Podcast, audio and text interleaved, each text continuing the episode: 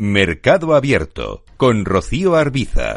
Vamos a analizar el cierre de la jornada con José Lizán, gestor de Reto Magnus y CAF en Cuadriga Set Managers. José, ¿qué tal? Muy buenas tardes.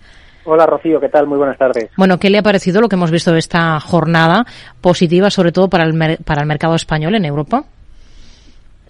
Bueno, pues la verdad que continuidad con el inicio de año, ¿no? Yo creo que el IBEX 35 tiene una serie de componentes que lo comentábamos la semana pasada, de, la composición del índice con un peso enorme en el sector bancario que está siendo uno de los líderes y con el sector turismo que está siendo otro de los líderes con un peso relevante, ¿no? Y eso está pues impulsando junto con la lateralidad del sector utilities, pues tenemos casi el 80% del índice en esos tres sectores, ¿no? Entonces yo creo que que eso es un poco la explicación del buen comportamiento del IBEX 35. Ya, ya fue el año pasado y este pues continúa con esa inercia. Hmm. Si echamos a, un vistazo a valores, hoy destaca en positivo Melia, la hotelera con alzas que han superado el 4,5%. ¿La tendría en cartera?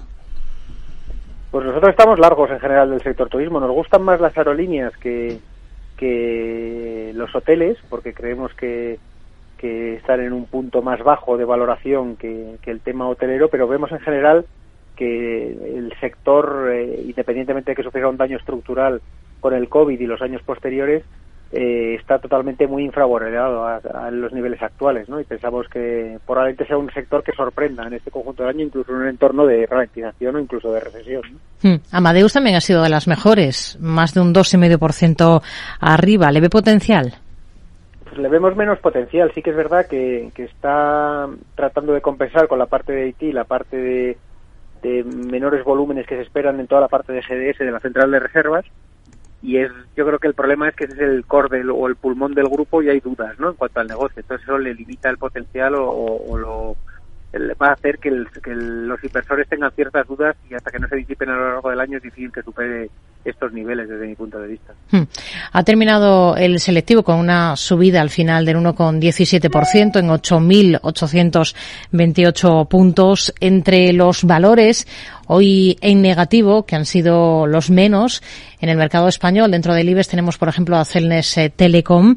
¿Qué espera de Celnex en esta nueva etapa sin el consejero delegado que ha impulsado esa política de compras tan intensiva de los últimos años en la compañía?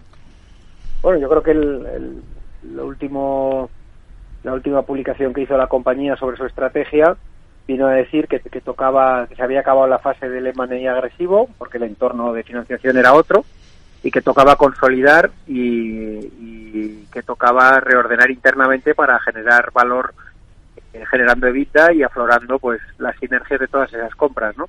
Y yo creo que para este nuevo cargo pues van a poner a otro CEO que tenga otro perfil y que, y que yo creo que el antiguo CEO ha hecho una labor brillante en esa expansión del grupo y en la creación del mismo y ahora toca otro tipo de perfil para reordenar internamente y para para pues aflorar todo ese valor de creación con las sinergias, ¿no? Y yo creo que, que esa es la explicación de todo esto y no me parece ninguna mala noticia, desde luego. Hmm. Grifols también ha sido de las que ha terminado con ligeros recortes eh, entre los más rezagados del día. ¿Qué visión tiene para la compañía?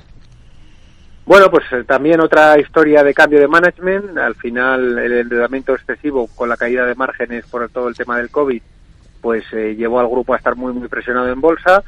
Cambió también a su consejero delegado saliendo a la familia haciendo la presencia de un independiente en el mismo.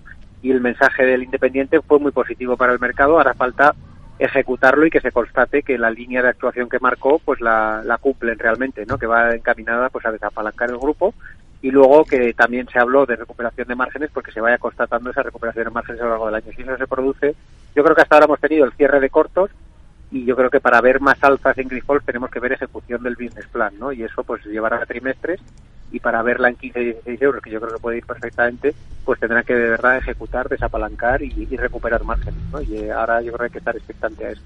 Nos quedamos con ello. José Lizán, gestor de Reto Magnum SICAF en Quadriga Set Managers. Y gracias. Muy buenas tardes.